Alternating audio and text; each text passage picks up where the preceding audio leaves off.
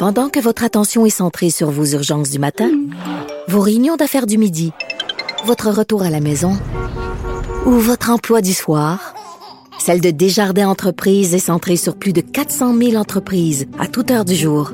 Grâce à notre connaissance des secteurs d'activité et à notre accompagnement spécialisé, nous aidons les entrepreneurs à relever chaque défi pour qu'ils puissent rester centrés sur ce qui compte, le développement de leur entreprise.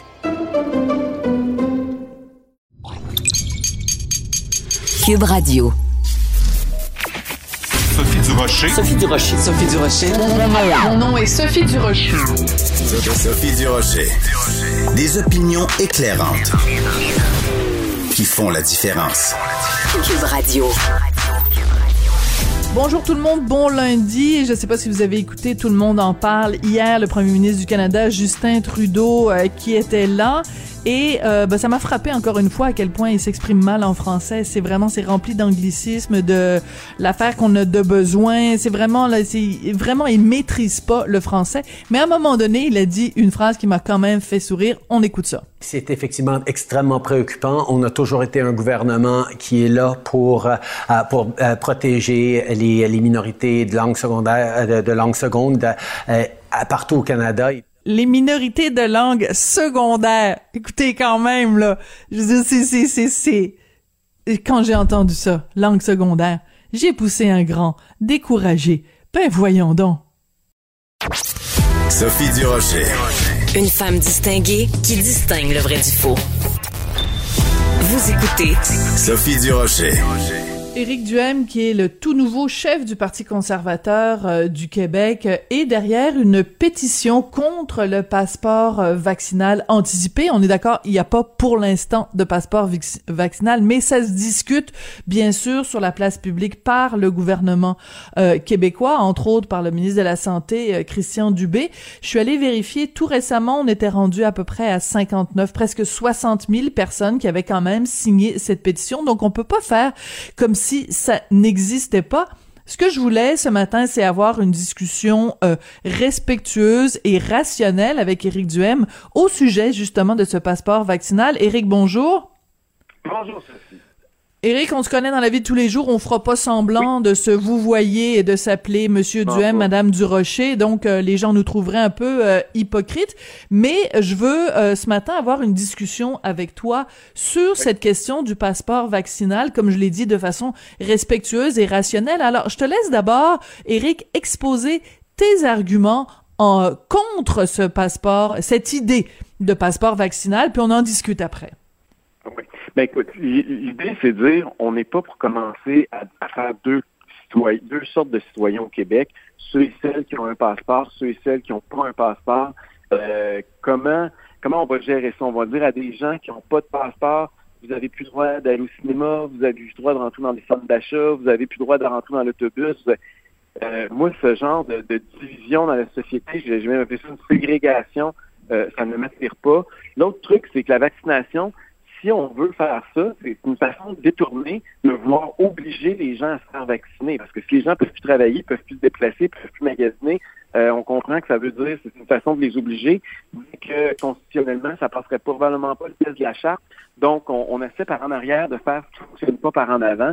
Et le choix de se faire vacciner ultimement, il nous appartient. C'est-à-dire que en tant qu'adulte euh, informé, on a le droit ou non de se faire injecter quelque chose dans le corps. C'est une décision qui est très personnelle.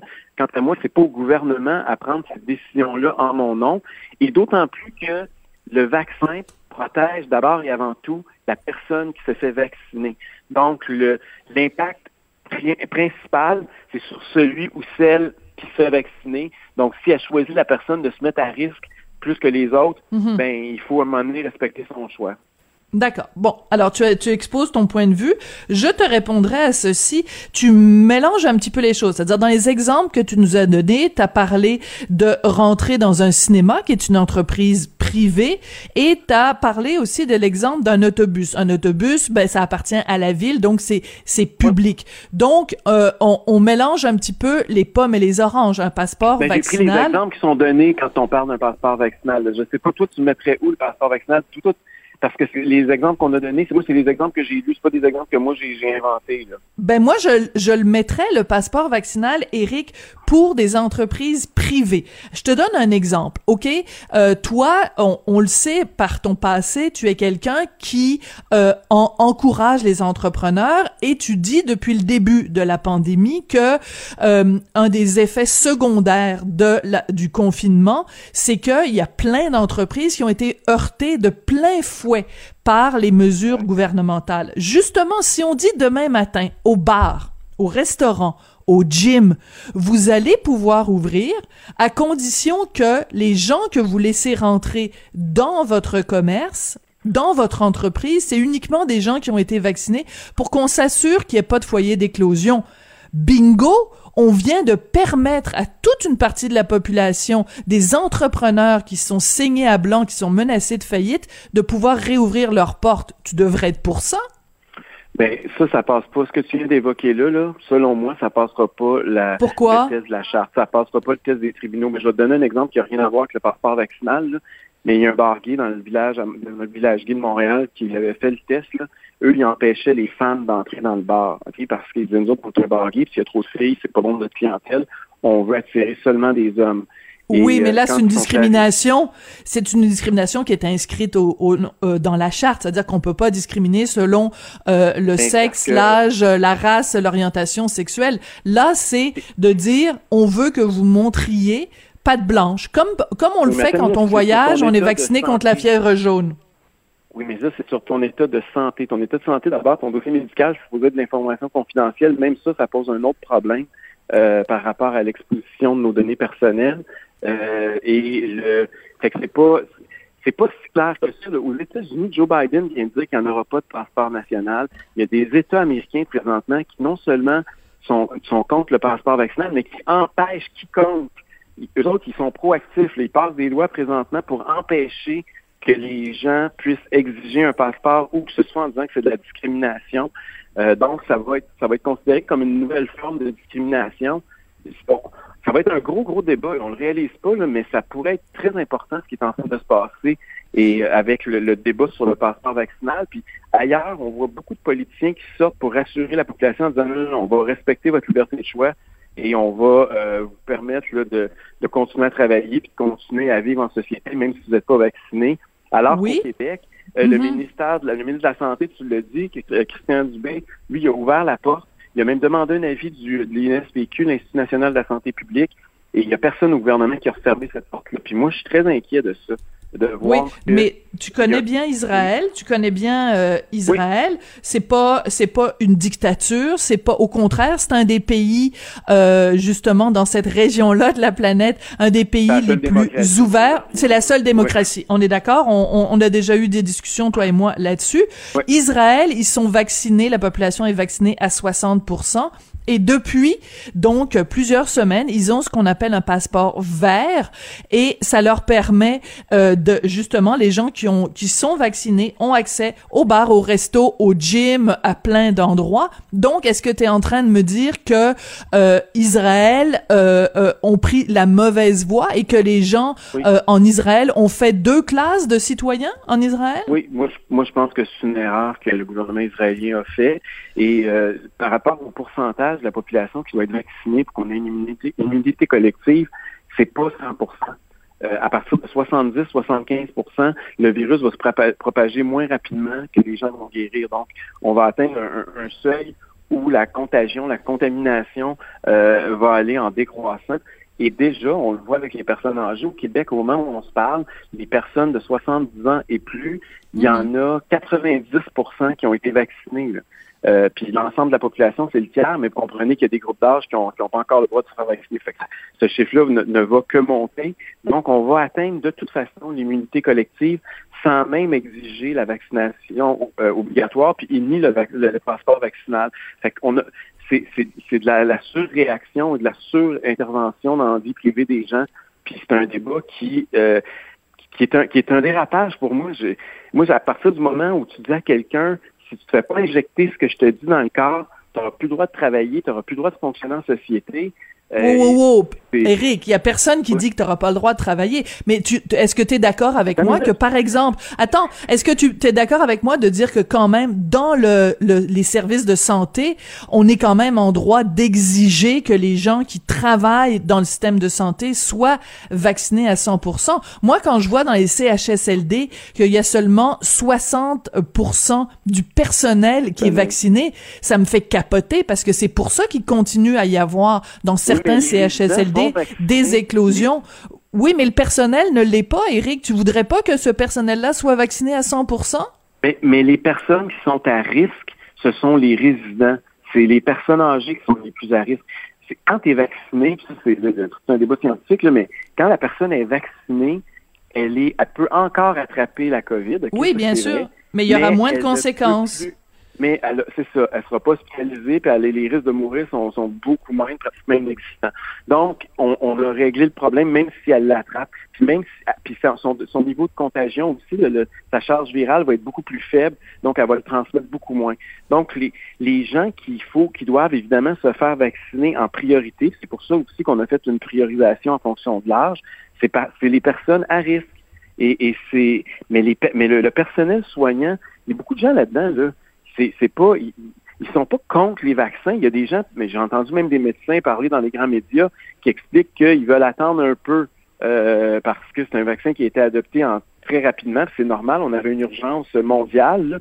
Euh, d'avoir un vaccin. Donc, les protocoles ont été beaucoup plus rapides. Oui, mais ça n'a pas été botché. Le fait que ça a été fait rapidement, Eric, non, mais si si tu dis euh, oui, mais c'est parce que c'est un argument qui revient très souvent dans la bouche des gens qui sont contre euh, le, le, vaccin ou qui qui alimentent une crainte des vaccins, c'est de dire ça a été fait rapidement. Ben on devrait s'en féliciter justement que la communauté scientifique, que les plus grands esprits à travers la planète se soient relevés les manches, se soient tenus les mains et aient rapidement développé ce ce, ce vaccin.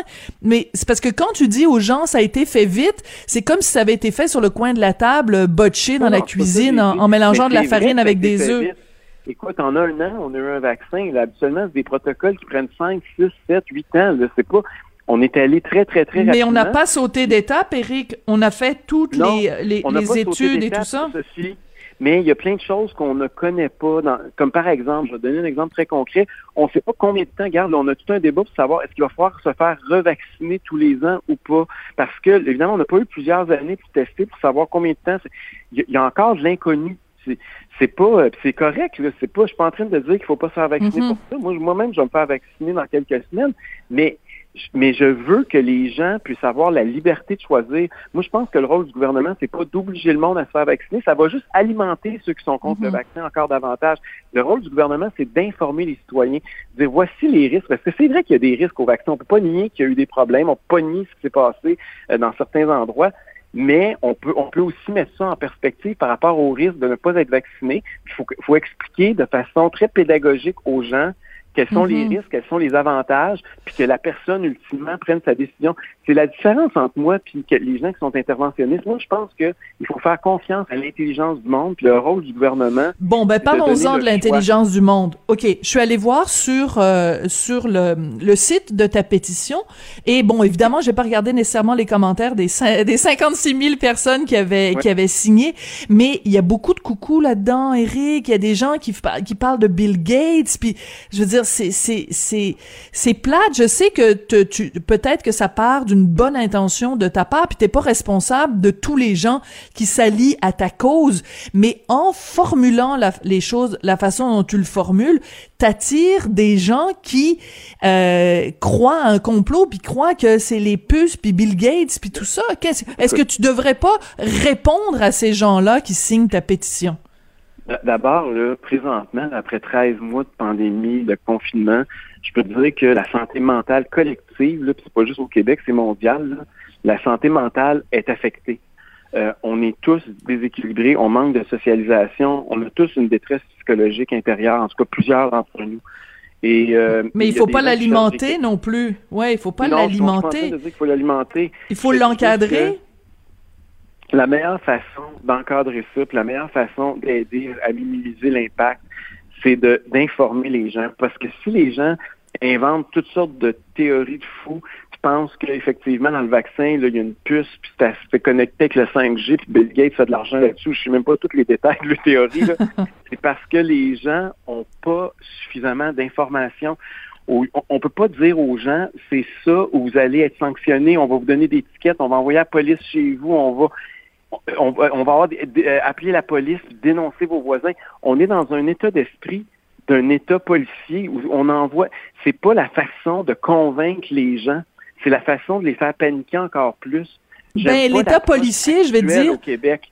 Écoute, Eric, en fin de semaine, là, vendredi soir, il y a eu 350 personnes qui se sont rassemblées dans une synagogue. Ils ont même pas eu de contravention. Fait que ton état policier, excuse-moi, je trouve au contraire que c'est un état, un état mou, un état euh, gnangnan, un état pissou qui met pas ses culottes pour euh, euh, contraindre les gens qui Qu'est-ce que t'aurais fait, toi, si t'avais été euh, à la place de François Legault ou à la place de, de, de, de, la mairesse de Montréal? Quand tu vois 350 juifs orthodoxes qui se réunissent dans une, dans une synagogue? T'aurais fermé les yeux en disant oh, c'est dangereux, on, on touche pas à ça? Ça témoigne, ça témoigne d'un autre problème qui est très grave aussi dans notre société, là, puis toi puis moi on en parle souvent, là quand il y a eu six personnes qui sont réunies à Bromont pour faire un feu là, dans, bord de dans, dans, une cour, là, eux, ils ont eu 10 000 de contravention quand il y a 350 personnes qui se réunissent, c'est un groupe religieux minoritaire, euh, là, le gouvernement n'ose pas au nom de la rectitude politique. je pense que c'est plus ça que le respect ou non des règles dans ce cas-ci. Puis je, ne veux mm. pas faire de, de,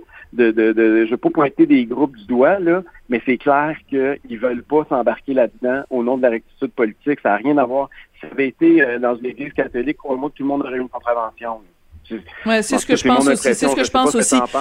Oui, oui, ben tout à fait. Écoute, je veux juste revenir euh, sur. Euh, tu nous parlais tout à l'heure des États-Unis. Tu disais Joe Biden. Bon, il n'est pas en faveur euh, d'un passeport vaccinal. Au, au, cours des 24 dernières heures, ce qu'on a appris, c'est que l'Union européenne se dirige vers la, la, la position suivante les Américains vaccinés. Donc, ils vont avoir une preuve de vaccin. Donc, un passeport vaccinal, vont avoir le droit d'aller dans les 27 pays membres de l'Union européenne. Est-ce que tu trouves pas tout d'un coup que euh, peut-être aux États-Unis, ils vont trouver ça super le fun tout d'un coup d'avoir un passeport vaccinal? Ça leur permet d'aller à Paris puis en Grèce? Écoute, ça, chaque pays est souverain, puis chaque pays va adopter, ou, chaque euh, rassemblement de pays ou confédération euh, va adopter des règles. Euh, non, non, mais Eric, Eric, réponds-moi clairement. Toi, si on dit demain matin... J'en ai un passeport vaccinal, Sophie. Quand tu vas dans certaines régions du monde, que tu arrives avec ta preuve de passeport de, vaccin. OK? Là, on parle d'un exemple pour voyager, pour partir à l'autre bout du monde.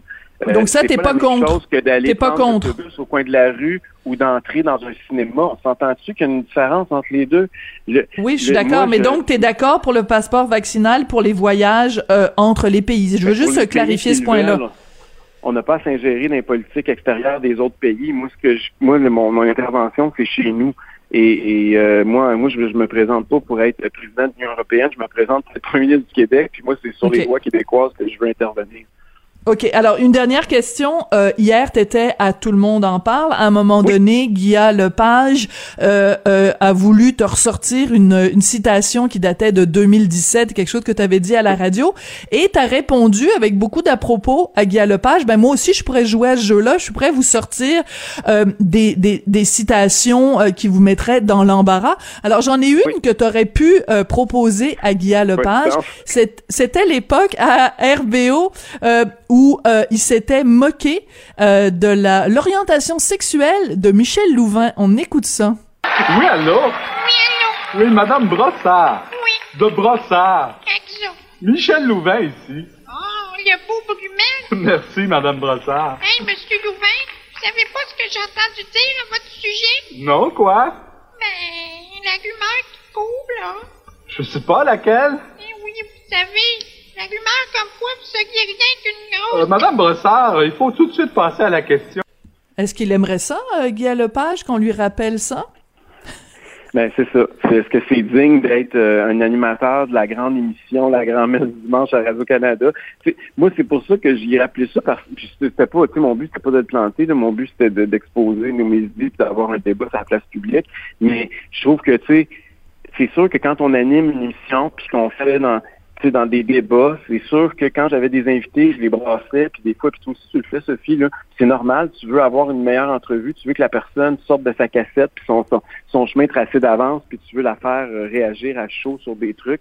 Puis des fois, tu veux aussi, tu veux que les, les, euh, les auditeurs puissent s'appeler, puissent interagir, provoquer une réaction chez eux. Fait que tu, pousses des idées et tu, tu brainstormes à, voix haute.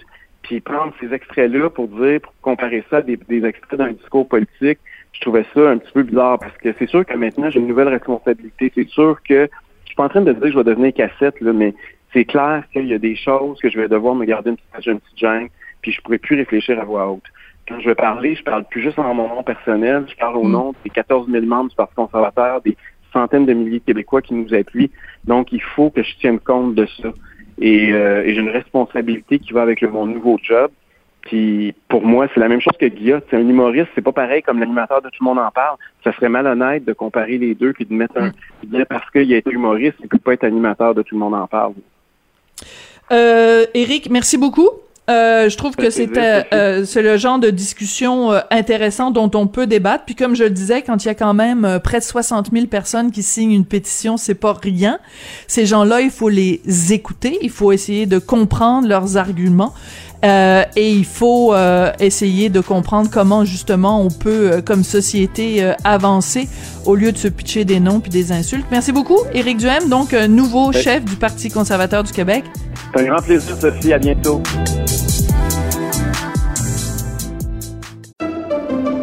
Pendant que votre attention est centrée sur vos urgences du matin, vos réunions d'affaires du midi, votre retour à la maison ou votre emploi du soir, celle de Desjardins Entreprises est centrée sur plus de 400 000 entreprises à toute heure du jour. Grâce à notre connaissance des secteurs d'activité et à notre accompagnement spécialisé, nous aidons les entrepreneurs à relever chaque défi pour qu'ils puissent rester centrés sur ce qui compte, le développement de leur entreprise.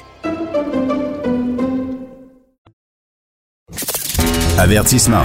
Cette émission peut provoquer des débats et des prises de position pas comme les autres. Vous écoutez Sophie Durocher. Les semaines se suivent et se ressemblent en France. Encore un attentat, encore un attentat terroriste, encore un attentat terroriste islamiste. Quand quelqu'un tue en criant Allahu Akbar, il faut arrêter de se fermer les yeux. Il faut arrêter de jouer à l'autruche. On va parler de tout ça avec Christian Rioux, qui est correspondant du Devoir à Paris et qui est collaborateur ici à Cube Radio. Christian, bonjour. Bonjour, Sophie. Qu'est-ce qui s'est passé euh, au cours des derniers jours à Rambouillet, euh, une petite ville tranquille quand même dans, dans les Yvelines? Qu'est-ce qui s'est passé?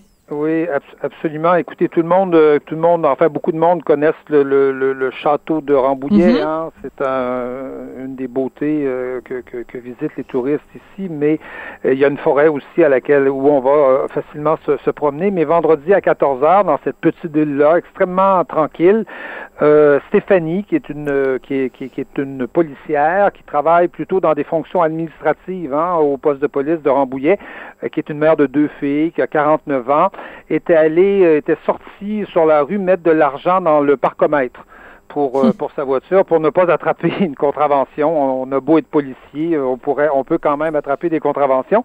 Et là, au retour, euh, en sortant, elle avait croisé quelqu'un qui était de, qui était devant le, de, le, devant le devant le commissariat.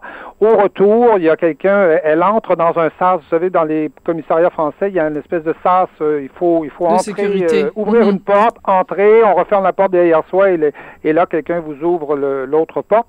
Elle entre dans le sas et quelqu'un se glisse derrière elle avec un couteau à la main et lui donne un coup de couteau à la gorge et un autre de, dans le un autre dans le dos. Donc elle est morte quelques instants après. L'assassin euh, qui s'appelle euh, Jamel euh, Gorshan a, a, été abattu là, de, de, de deux balles sur, sur, sur le coup.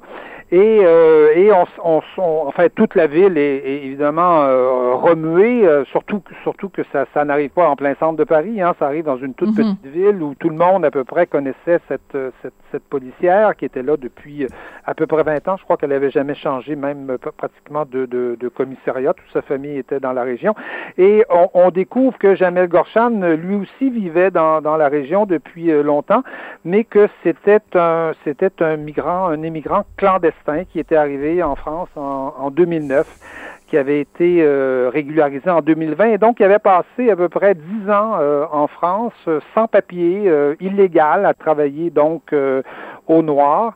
donc, donc un personnage, un personnage qui n'avait pas l'air extrêmement radicalisé avant, sinon depuis depuis cinq six mois. Sinon que quand on quand on remonte son sa page Facebook, ben on s'aperçoit que euh, qu'il avait, qu'il faisait des références au groupe Al-Nosra, vous savez, en Syrie, le groupe islamiste Al-Nosra, euh, opposé à Bachar el-Assad, qu'il visitait des sites négationnistes euh, sur la question du 11 septembre. Vous savez, des sites qui, qui expliquent que, que, le, que, le, 11 septembre a été un vaste complot de, la, de la CIA, qu'il fréquentait beaucoup les amis de, de Tariq Ramadan là, sur, sur Internet. Oh ben tiens! Et qu'il et qu'il considérait la pandémie comme, comme un, un, un signe d'Allah. Et, et, malgré tout ça, en fait, c'est un peu le, le, débat que tout ça que tout ça euh, déclenche euh, en France, c'est-à-dire que euh, malgré tout ça, l'année dernière, il a été il a été régularisé, c'est-à-dire qu'il a été il a obtenu une carte de séjour d'un an, donc il est devenu un un étranger tout à fait euh, tout à fait régulier en France, alors même que, euh, en, euh, tout cas, le, le, le, journal Le Monde n'a eu qu'à aller visiter sa page Facebook tout simplement pour écrire un long article et raconter à peu près et encore plus que ce que, que ce que je vous raconte sur, son cas.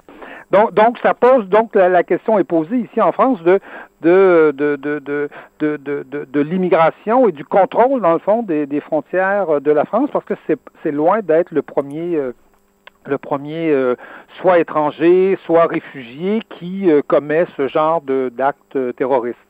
Oui. Alors c'est important quand on quand on parle de tout ça aussi pour situer le, le personnage de, de, Jamel Gorshan, de rappeler que quand il y a eu l'horrible décapitation de Samuel Paty, ce professeur euh, qui avait euh, montré des caricatures euh, de Charlie Hebdo à ses élèves, il a changé sa photo de profil et rejoint une campagne intitulée Respecter Mohamed, prophète de Dieu.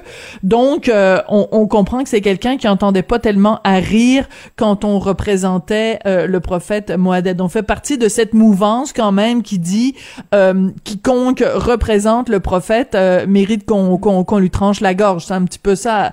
Et donc, vous dites, euh, Christian, que euh, ça soulève la question justement de euh, l'immigration ou de l'immigration illégale, mais aussi le fait qu'on s'en prenne à, dans ce cas-ci, c'était une policière, mais c'est pas la première fois qu'on s'en prend à des représentants de l'ordre en France. Donc, il y a aussi, puis on en a déjà parlé ensemble, vous et moi, il y a aussi une crainte de ce côté-là. Oui, oui, absolument. D'ailleurs, euh, d'ailleurs, Rambouillet est, situé pas très loin de Magnanville, hein, une autre, mhm. petite ville euh, dont, dont, personne ne connaissait le nom jusqu'à ce qu'en 2016, euh, deux policiers soient euh, euh, soit euh, soit tué à coup, à coup de couteau. En tout cas, c'est un, un, meurtre assez horrible. C'est en 2016. Le, le, le, l'islamiste, le, djihadiste, s'était introduit dans la maison, avait avait d'abord assassiné l'épouse du policier, qui était elle-même policière. Il l'avait fait devant son devant son devant son enfant, et il avait attendu attendu le retour du mari, lui aussi policier, pour pour assassiner le mari. En tout cas, on est on, ah, c'est tout, tout le monde a évoqué, tout le monde a oui absolument l'horreur et tout le monde a évoqué Magnanville, évidemment, quand, euh, quand l'assassinat de Rambouillet s'est produit. Mais comme je vous disais, ce n'est pas le, le, le, premier, je dirais, euh, immigrant en situation irrégulière. Il était plus seulement depuis quelques mois qui, euh, qui commet ce genre d'attentat ou, de, ou, ou, je dirais de, de, des gens qui sont dans la mouvance aussi des demandeurs d'asile. Hein. Rappelons-nous l'attentat devant, devant les locaux de Charlie Hebdo. Hein, un oui, tout à fait. qui s'appelait Hassan Memod, qui n'avait même pas compris que Charlie Hebdo euh, avait, déménagé, n'était plus plus à cet endroit. Donc c'était présenté aux, anciens locaux de Charlie Hebdo avec un hachoir pour euh, pour euh, blesser grièvement des, des, gens qui étaient là, qui travaillaient dans une boîte de, de, communication tout simplement. rappelons-nous, et, lui c'était un Pakistanais évidemment. rappelons-nous Samuel Paty. Hein, il s'agissait d'un d'un Tchétchène, Qui, qui était entré en France avec ses parents. Ses, ses parents avaient, étaient demandeurs d'asile. Euh, la, la, demande d'asile des parents avait été refusée, mais comme le, le jeune était mineur, on l'avait on l'avait laissé sur le territoire on l'avait, on l'avait conservé. Et euh, euh, rappelons-nous aussi l'attentat de Nice. Hein, c'est un, c'était, mm. euh, c'était un Tunisien. Le triple attentat de Nice, c'était un Tunisien qui était entré par Lampedusa deux ou trois jours plus tôt. Il avait été enregistré à Lampedusa. Il était entré illégalement en Italie et il s'était, il s'était, il s'était tout de suite déplacé en France. Donc, on, on, beaucoup de Français considèrent que finalement les frontières poreuses qu'on entre en France mhm. finalement comme comme, comme, dans un moulin, dans, dans, dans, une bergerie ou dans un moulin, oui absolument, et que la question du contrôle des frontières est posée. Évidemment, tous les terroristes ne sont pas euh, ne sont pas euh, soit d'origine étrangère, ne sont pas. Y a, y a, non, parce que les frères Kouachi, euh, voilà. oui, c'est ça. Il y a des il y a des gens il y a des gens ben, en fait, il y, a, beaucoup de gens d'origine étrangère ou dont les parents sont sont issus de l'immigration. Ça, c'est sûr. C'est un, un terrorisme islamiste. Donc, euh, nécessairement, il, concerne plus les gens qui, euh, qui pratiquent l'islam, donc en France, plus largement la, communauté euh, maghrébine ou arabo, arabo-musulmane. Mais un, un, grand nombre aussi sont des gens carrément entrés illégalement sur, sur le territoire mm-hmm. français. Et je vous dirais que c'est un peu c'est un peu l'angle mort. Cet attentat vient un peu euh, beaucoup déranger le, gouvernement d'Emmanuel Macron. Vous savez qu'il y a un, projet de loi ici qui est encore en discussion, qui, euh, mhm. qui, qui, est en train d'être adopté sur le, ce qu'on appelle le séparatisme islamiste euh, en France. Et donc, et, et, il n'y a rien dans ce projet de loi concernant l'immigration. Donc, donc, je voudrais qu'il y, ait une espèce d'angle mort qui embête beaucoup, beaucoup le gouvernement euh, parce qu'il ne peut pas dire, regardez, mon projet de loi va permettre de régler ce genre, euh, ce genre de problème, en tout cas dans, le, dans ce qui concerne, ce qui concerne l'attentat de Rambouillet. Et justement, à propos de cet attentat de, de Rambouillet, euh, dans quelle mesure ça a été récupéré justement par des gens comme euh, Marine Le Pen ou euh, des gens beaucoup plus à droite qui justement euh, réclament un meilleur contrôle aux frontières, un meilleur contrôle de, de, de l'immigration. Est-ce que est-ce que déjà elle a sauté euh, dans la dans la mêlée pour euh, dénoncer ça? Ou je sais pas quelle a été sa absolument. enfin, Marine Le Pen évidemment est intervenue très rapidement là-dessus en disant comment se fait-il que, que que que que le que le tueur que que, que Jamel Gorchan justement ait pu vivre en France pendant dix ans sans sans euh, sans être renvoyé, euh, renvoyé chez lui. Tout de suite, elle est intervenue là-dessus. D'autres personnes sont intervenues. Euh, il y, a, y, a, tout un débat en France là-dessus, mais il est vrai que ça souligne le, le fait que en France, les immigrants illégaux, même euh, même quand la police les attrape quelque part, ne sont pas mhm. renvoyés chez eux. C'est-à-dire 80-90% des illégaux en France, euh, ils ont beau passer, euh, ils, ont beau ils ont beau subir un contrôle de police, par exemple, ils ont beau se retrouver au poste, passer une nuit au poste, euh, ils sont en général relâchés immédiatement et ils ne sont pas renvoyés renvoyés chez eux. Euh, le, le, gouvernement prétexte toutes sortes de toutes sortes de problèmes, mais ça fait une population gigantesque hein, de dizaines de milliers de personnes, des migrants illégaux, euh, qui qui, euh, qui qui montrent l'incapacité quelque part française de contrôler euh, de contrôler ses de contrôler ses frontières. Et donc, mais imaginez, mhm. oui? Oui, imaginez quand même, Christian, si en effet, demain matin, le gouvernement d'Emmanuel Macron décidait de mettre le, le, le, point sur la table et de dire ça suffit, tous les gens qui sont sur le territoire de façon illégale, on les prend, on les amène à la frontière, on les renvoie dans leur pays. Le tollé que ça ferait. Euh, J'imagine tout de suite l'éditorial dans le New York Times traitant euh, le, la France de pays xénophobe. Oui, mais y a, y a, vous savez qu'il y a des pays qui le font, en tout cas du moins qui font beaucoup mieux que la France en, en, termes de, de, de, de, retour, euh, de retour euh, dans, dans, dans leur pays. Alors pourquoi la France ne le fait pas et, et, et, parmi ces pays-là, il y en a un que vous connaissez très bien, c'est le Canada. Le ben Canada, oui. Euh, oui, absolument. Non, mais le Canada fait très, et souvent d'ailleurs cité en exemple parce qu'au Canada, effectivement, quand on attrape un immigrant illégal entre guillemets, on, on, le renvoie. Enfin, il y a beaucoup plus de chances qu'il soit renvoyé chez lui s'il est s'il est attrapé au Canada et, qu'en France. La France, la France ne le fait pas parce que souvent il semblerait que les pays, euh, les pays d'origine, euh, Maroc, Algérie, euh, Tunisie, refusent de donner les, les laissés passer. Donc refusent et, se, et, et, quelque part se débarrassent, je dirais, de ces de ces gens qui, qui ne peuvent qui ne veulent pas hmm. voir sur le, leur leur territoire, souvent parce qu'il y a des, problèmes souvent de santé mentale très forts, mm. il y a des euh, évidemment de criminalité, etc. Et donc, euh, et donc la France se fait balader, on dirait, on pourrait dire comme ça, sans jamais mettre le point sur la table à l'égard de ces de ces pays-là.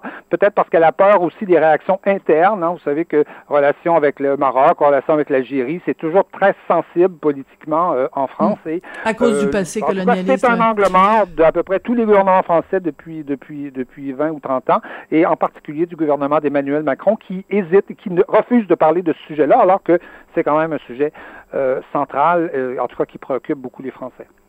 Oui, puis euh, justement le fait de ne pas en parler, ben c'est ça, ça donne ça donne des munitions après à des gens comme euh, comme Marine Le Pen. Je veux absolument qu'on parle de cette euh, manifestation de solidarité qui a eu lieu en fin de semaine.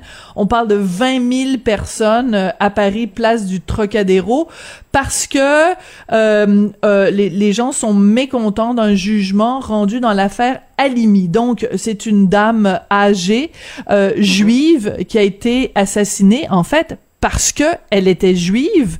Et euh, le jugement a dit que euh, la personne qui a commis ce crime-là euh, était pas en état d'enfant était, était parce qu'il avait consommé des drogues qu'il était pas on peut pas être condamné à la prison alors qu'on n'était pas en, il était dément en fait. Mais c'est une injustice oui, absolument. Je l'ai mal résumé, là, mais... mais oui, c'est effectivement ce que le tribunal a dit. cette dame de 65 ans qui était retraitée a été euh, assassinée par ce, par ce, par, par Kobili euh, Traoré. Hein, il avait 17 ans en 2017.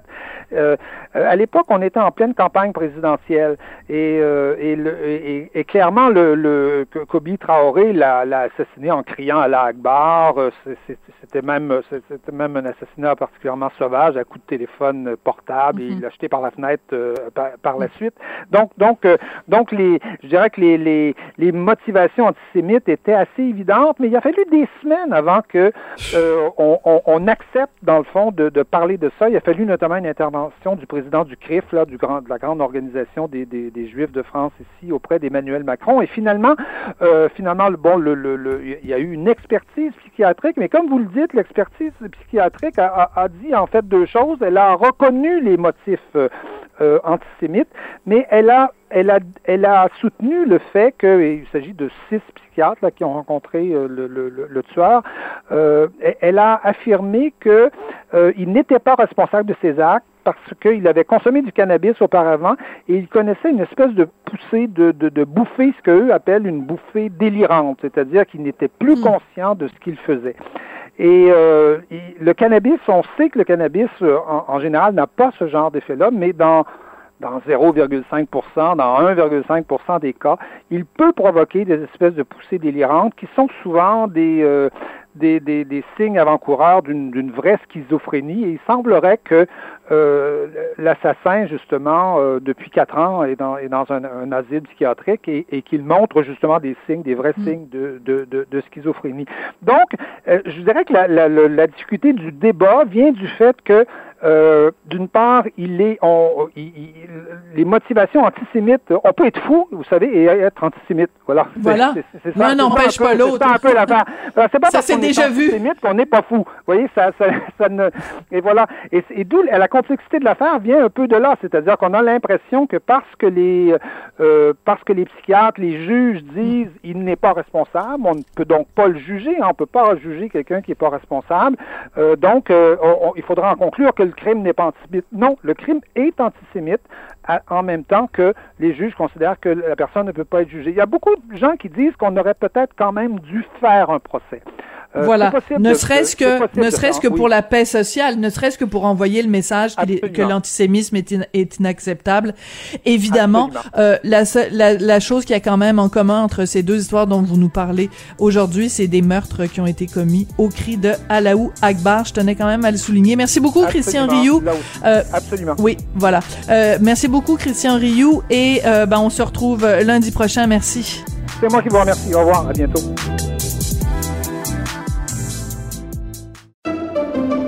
Pendant que votre attention est centrée sur cette voix qui vous parle ici, ou encore là, tout près ici, très loin là-bas, ou même très, très loin, Celle de Desjardins Entreprises est centrée sur plus de 400 000 entreprises partout autour de vous. Depuis plus de 120 ans, nos équipes dédiées accompagnent les entrepreneurs d'ici à chaque étape pour qu'ils puissent rester centrés sur ce qui compte, la croissance de leur entreprise.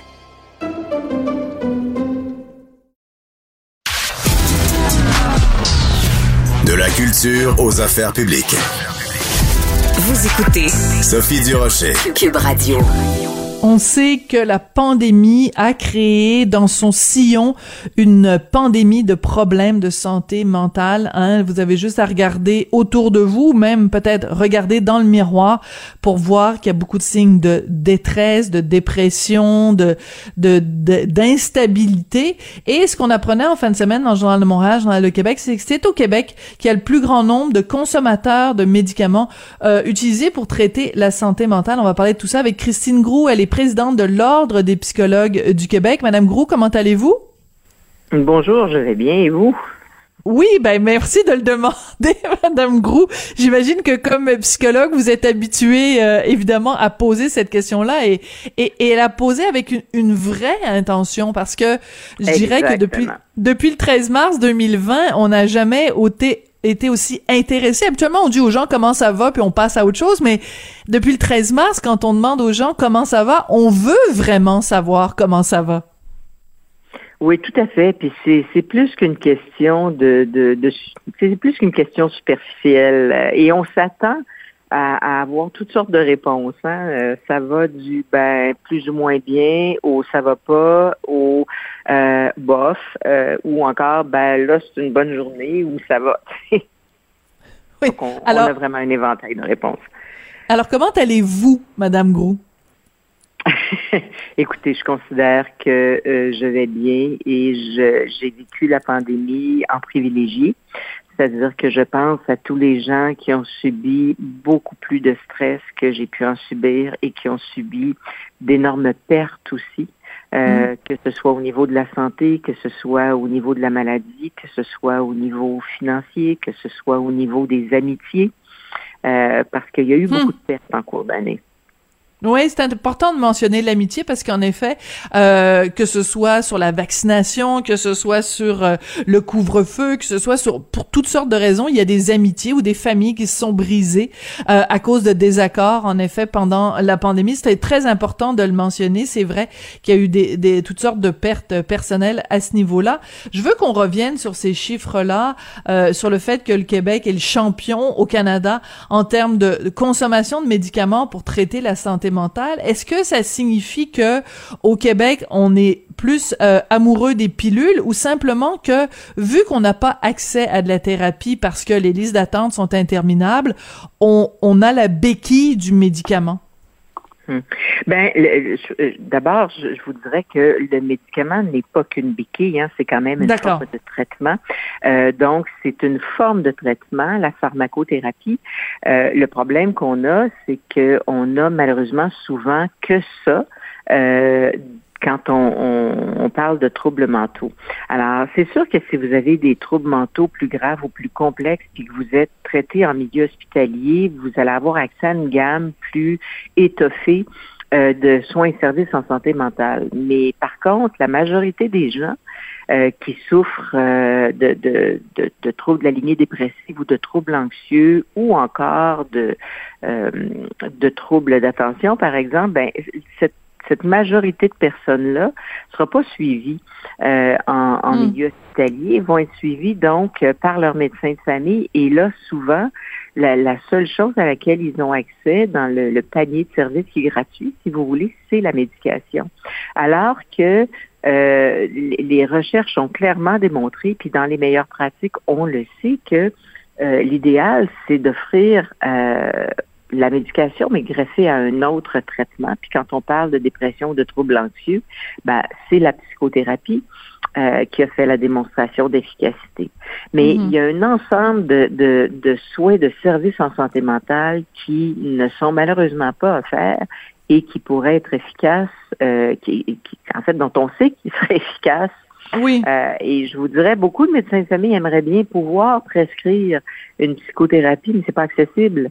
Donc, c'est pas accessible à, tout le monde. Alors, je vous dirais que Euh, mais c'est la même chose pour le trouble déficitaire de l'attention. Tu sais, la, mm. la, la, conduite à tenir, c'est pas uniquement la médication, c'est très bien documenté. C'est aussi toute l'éducation psychologique, tous les aménagements en classe, tous les aménagements du travail scolaire, mm. tout le coaching des parents, bon, etc., etc. Mais malheureusement, euh, on n'offre pas ça ou on offre peu ça, à part dans certaines cliniques spécialisées. Alors, que ce soit pour pour n'importe quel problème de santé qui est traité, je vous dirais, euh, euh, de, de, dans la communauté, de, de soit via le, le, CLSC, soit via le bureau du médecin de famille, malheureusement, euh, on n'a pas nécessairement accès au traitement approprié pour les, les problèmes de santé qui sont présentés.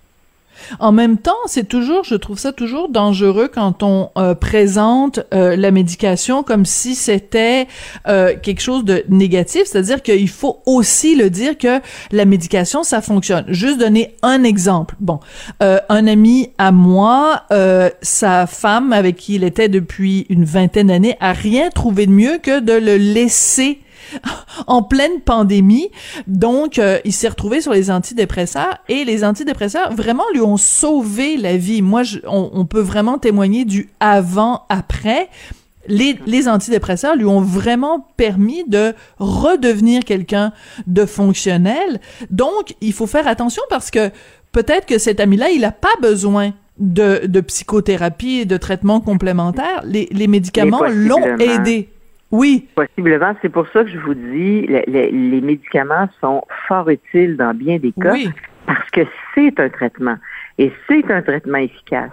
Euh, donc, il, faut faire attention de ne pas condamner la médication, mais quand on pose la question pourquoi est-ce qu'on est plus médicamenté au Québec mhm. qu'ailleurs, ben écoutez, il, y a quelque chose de systémique, c'est-à-dire que euh, d'une part, on n'a pas nécessairement autre chose à offrir euh, quand on, quand on est le médecin de famille et puis qu'on remplit une prescription ou quand on est un, un, patient puis qu'on qu'on veut aller chercher de l'aide.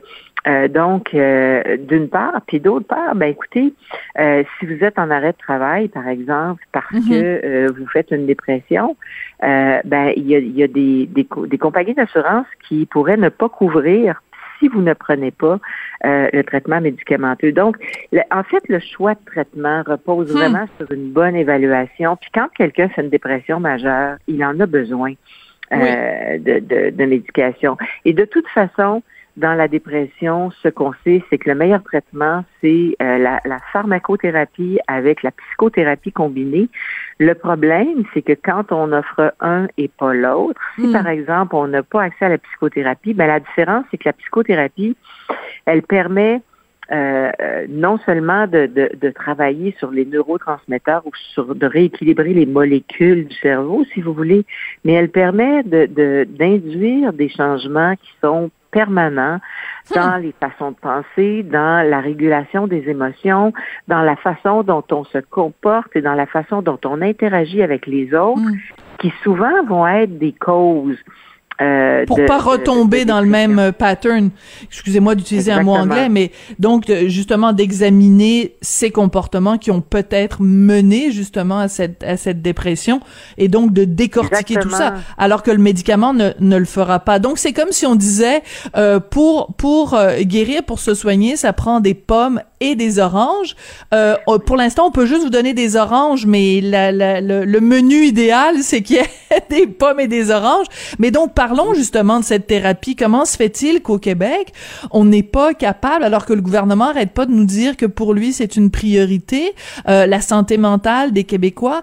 C'est quoi, Madame Grou, qui manque? C'est, il n'y a pas suffisamment de psy, il n'y a pas suffisamment de, de, de, parce que comment on explique qu'il n'y ait pas cet accès-là, que les gens soient mis sur des, des listes d'attente. Même au privé, ça devient difficile d'avoir accès à ben, quelqu'un. Actuellement, Actuellement, on a un contexte particulier, c'est-à-dire qu'avant, on disait quand les listes d'attente sont trop longues dans le réseau public, au moins quand tu as des sous, tu peux aller au privé. Voilà. Euh, ce qui était quand même très inéquitable, cela dit. Mais actuellement, ce n'est plus vrai parce que les cabinets débordent. Puis il y, a, y a, quelque chose d'important dans ce que vous avez dit précédemment, c'est-à-dire que euh, quand on offre des pommes et des oranges, tu sais ce qu'il faut comprendre là, c'est que la, la psychothérapie, euh, ça a des effets plus durables. La démonstration a été faite hmm. là, euh, puis c'est c'est très clairement démontré. La psychothérapie a des effets plus durables euh, sur le plan psychologique. Hmm. et ça, surtout, intéressant. elle coûte elle, elle coûte moins cher que et là je ne dis pas entendez-moi bien là euh, ça prend de la pharmacothérapie, puis ça prend de la psychothérapie, et l'un ne remplace pas l'autre, et c'est mm-hmm. souvent les deux combinés qui sont efficaces. Mais la psychothérapie, ça coûte moins cher que la médication. Donc, faut pas penser, faut pas penser que c'est un traitement qui coûte cher. Ça sauve de l'argent de permettre aux gens de se soigner hmm. adéquatement. Parce que vous savez, les problèmes de santé mentale, c'est euh, la, la, une des premières causes d'absentéisme euh, au travail ou à l'école, par exemple, et c'est surtout une des plus longues causes d'absentéisme. Alors, ça, ça, on ferait des économies si on traitait. Puis d'autre part, quand vous avez des gens qui ont des troubles anxieux ou des troubles dépressifs, souvent la demande, c'est je, je veux je veux pouvoir parler avec quelqu'un, je veux pouvoir comprendre ce qui m'arrive, je veux pouvoir donner un sens à ça, je veux pouvoir avoir des stratégies pour plus que ça revienne, voilà. Euh, ou je veux avoir des stratégies pour être capable de gérer, euh, d'apprendre à gérer, si vous voulez, mon anxiété, ou d'apprendre à voir venir les symptômes ou les drapeaux hmm. euh, qui, qui s'allument pour ne pas justement retomber dans un contexte dépressif ou dans un contexte anxieux. Alors donc, je vous dirais, il y a bien des vertus maintenant. C'est sûr que c'est un choix de société. C'est sûr qu'actuellement, euh, il y a des gestes qui sont posés pour élargir l'accès euh, aux soins et services en santé mentale et notamment la psychothérapie. Mais vous savez, la psychothérapie, c'est un service qu'on doit offrir euh, quand le besoin se fait sentir. Et il il faut pas que c'est pas juste un service de, de, dernier recours parce que ce qu'on ne soigne pas et ce qu'on pourrait soigner via la psychothérapie, ça se complexifie, ça s'aggrave. Absolument. On va devoir se quitter là-dessus, mais ça a été absolument passionnant comme discussion. Donc, euh, souhaitons qu'il y ait en effet beaucoup plus d'accès à la psychothérapie pour venir compléter la médication. Je pense que vous nous avez bien, bien, bien expliqué que en fait, c'est deux deux côtés d'une même pièce. Hein. L'un ne va pas sans l'autre, et dans un monde idéal, on, offrirait les deux. Christine Gros, vous êtes présidente de l'Ordre des psychologues du Québec. Merci beaucoup d'être venue nous parler aujourd'hui. Ça m'a fait plaisir. Christine Groux, donc présidente de l'Ordre des psychologues du Québec. Et c'est avec elle que se termine l'émission. Aujourd'hui, je voudrais remercier Rémi Poitras à la mise en onde et à la réalisation, William Boivin à la recherche. Je vous souhaite une excellente journée, puis on se retrouve demain.